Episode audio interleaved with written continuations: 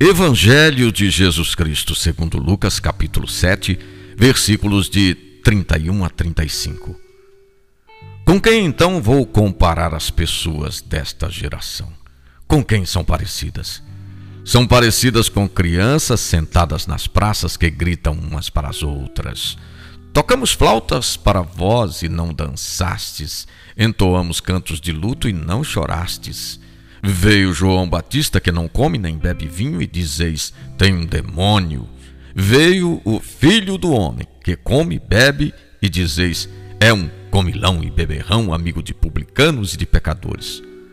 Ora, a sabedoria é reconhecida por todos os seus filhos. Muitas vezes é preciso que o tempo passe para entendermos o significado de determinados acontecimentos.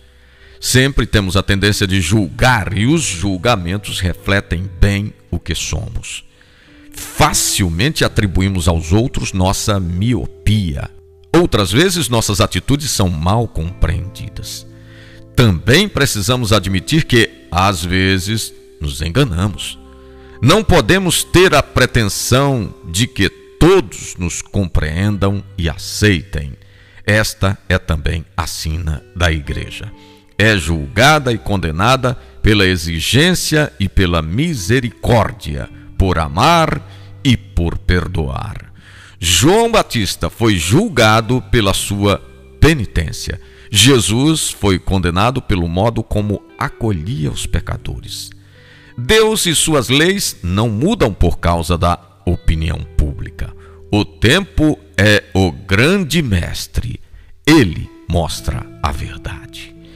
Proposta do dia: ter em mente é preciso obedecer a Deus e não à opinião pública.